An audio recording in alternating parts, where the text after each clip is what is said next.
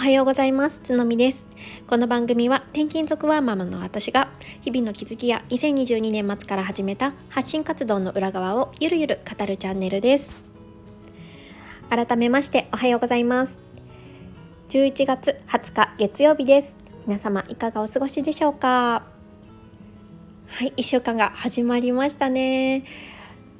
皆様どのような週末を過ごされましたでしょうか、えー、我が家はですね、えー、先週1週間長女がちょっと体調が良くなかったので週末は比較的ゆるゆると ゆっくり過ごしました。まあそのおかげかわからないんですけれども長女ももう完全に回復しておりましてえーと、幸いにもね次女には発熱は移っていないっていう感じになっています、まあ、もしかしたらね免疫がついてきているのかななんていう風にすごい期待をしているんですけれどわ、からない結構1週間後には、ね、また症状が出るっていうこととかもあるので次女のね様子をよく見ながら過ごしていきたいなっていうふうに思います。で今日なんですけれどもうん人生っていうのは 1, 1秒とか1分の積み重ねでできてるねっていう すごい当たり前のお話をねしたいなっていうふうに思います。でこの話をしようと思ったきっかけが、えー、先週かなそのぐらいの時に、えー、 Voicy をちょっとまとめて聞く機会があったんですね。でその週の Voicy のハッシュタグテーマ、えー、テーマを設けられてると思うんですけどが、えーと、何だったかな隙間時間みたいな感じのテーマだったんですよ。うんで、まあ、そのテーマでいろいろとお話をされているパーソナリティさんがいていろんなお話を聞くにあたって私が考えたことというかまあ皆さん結構こういったことは言われているかなとは思うんですけど私なりの言葉でねお話をしてみたいなって思っています、まあ、ちょっと自己啓発みたいな感じになっちゃうかなとは思うんですけどこれはなんかこう自分自身のねこう戒めというかこういうふうに時間を使っていきたいなっていううん反省も込めてお話をしたいって思ってますなんかこの Voicy を聞く前から最近ねよくこう時間の使い方について考えることがよくあったんですよね。まあ、というのも、まあ、このスタンド FM に加えて、まあ、最近はちょっとインスタグラムの方も力を入れて発信をしていきたいなって思っていたので、まあ、その時間の捻出をどういうふうにしていこうかなっていうのを考えるにあたって時間の使い方っていうのを見直すようになりました。それから、えっとね、本業の方でも今ちょっとたまたまではあるんですけれども、えー、転勤族のママさん向けに今ちょっとうんと説明会というか、うんと、ワークショップみたいなのを会社が提供していましてでそのねワークショップの中でも1日の使い方時間の使い方を見直しましょうみたいなワークショップを皆さんにやっているんですね。でそういうふうに問いかけをしたりとか自分自身にもこううん、投げかけるそういう問いを投げることによってなんかこう一日どういうふうに自分自分が時間を使ってるかなっていうのをすごい考えるようになったんです。でそこで気づいたのが一つあってなんかね私って結構私ってというか結構これあるあるなのかなとも思うんですけどその忙しい時間とまあ普通にこうそんなに忙しくない時間で1分の重みが結構違うなっていうのがすごいあるんですよ。なんかどういうことかっていうと例えばね朝の10分と昼間の10分ってなんか違いません？朝の10分ってやっぱり登園時間もあるしこの時間までに、えー、子どもたちを保育園に送りたいっていうのが自分の中であるのでなんかすごいね、まあ、1分1秒ともこう無駄にできないというか結構バタバタしてるんですよ。うん、だからすごいなんか5分でも10分でも本当に隙間時間を駆使しながら、あのー効率よくねやろうっていう気持ちがすっごい働きやすいなって思っているんですけど一方で昼間の時間1時とか3時とかそのぐらいまああの基本的には私は在宅勤務をしている時間ではあるんですけどなんかねその勤務をしている時間でもなんかちょっとダラダラしたしちゃう瞬間とかがあるんですよね。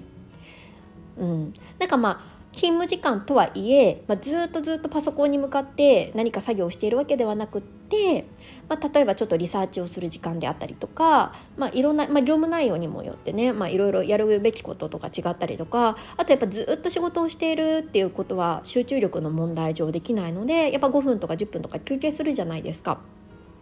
でそういう時間の使い方っていうのがなんかすごい私の場合はうん、お粗末だなっていうふに思うことがあるんですよ。なんかこのダラダラしてるこの5分で何かできるんじゃないみたいなあのことを思うことがあるんですね。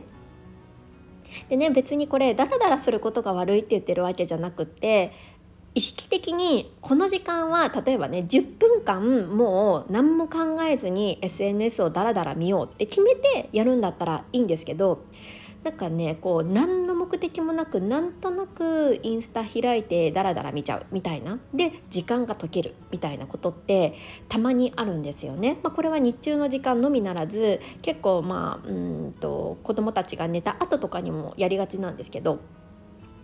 なんかそういう時間って結構もったいないというかうんなんか使い方ちょっと変えた方がいいかなっていうふうに自分では思っているんですよね。やっぱり結局うんと人生というか人間の一生っていうのは時間が限られていてその一生とか一日っていうのは1秒1秒とか1分1分の積み重ねじゃないですか。そうだからその5分とか1分で何をやるかによってやっぱり将来がちょっとずつ変わったえ変わっていったりとか何かね自分にいい変化とか、まあ、逆に悪い変化をもたらしたりすると思うのでやっぱそのどんな、うん、と自国体朝であっても昼であっても夜であってもやっぱりちょっと意識してあの1分の重みっていうのを感じながら生活していきたいなっていうふうに思ったんですよね。なんかこれは結構いろんなねそのボイシーパーソナリティの方のとかもおっしゃってたりとかして、まあ、5分ねあの自由な時間があったら何をやりますかとか問いかけをされてる方とかもいて、まあ、中にはねそれこそ、うん、発信活動に時間を費やすとかうんとちょっと片付け小さいエリアで片付けてみるとか、まあ、筋トレをするなんていうのもね意外にできたりするんですよね。意外にたかが5分だけどされど5分でその5分で何ができるかっていうのを結構深く突き詰めていくといろんなことができるっていうふうに思うんですよ。そう結局ね何が言いたいかっていうと私はそのなんかなんていうのかなその昼間とか夜の間のなんとく自分が、うん、ないがないがしろにしてる時間なんとなくこうお粗末に時間を溶かしている時間っていうのもちゃんと意識して時間を使っていけたらまたちょっとね1日とか1週間とか1年であの時間スパンを見た時に人生がちょっとずつ変わっていくんじゃないかなっていうふうに思うんですよね。さっきも言ったようになんかダラダラするのがダメとかそういうことではなくってもしもゆっくり過ごすのであればこの時間はゆっくり過ごそうって意識的に自分で決めて選び取ってやっていきたいっていうふうに思っていてなんとなくちょっと手が空いたからスマホ見ちゃうとかじゃなくってよしじゃあもうちょっとこの時間はスマホを見てインスタグラムで他の人の何を投稿してるか見ようとか何かね意識づけていきたいって思うんですよ。なんかちょっと話ずれちゃうかもしれないんですけどなんかこのアプリとか、まあ、インスタに限らずですけどいろんなアプリってすごい頭のいい人たちが作ったなんかこういかにねそのアプリを使わせるかでこう考え抜かれてこう作られてるものじゃないですか。そうだからこうこちらが意識を持たないとついついねそのアプリに手を伸ばしてやっぱり時間って解けるように設計されちゃってるんですよね そうだからやっぱりなんかこう惑わされないというかなんかやっぱり自分で意識をも意思を持ってなんかそれを見るとかそれをやるっていう風にしたいなっていう風にすごいつくづく思うんです。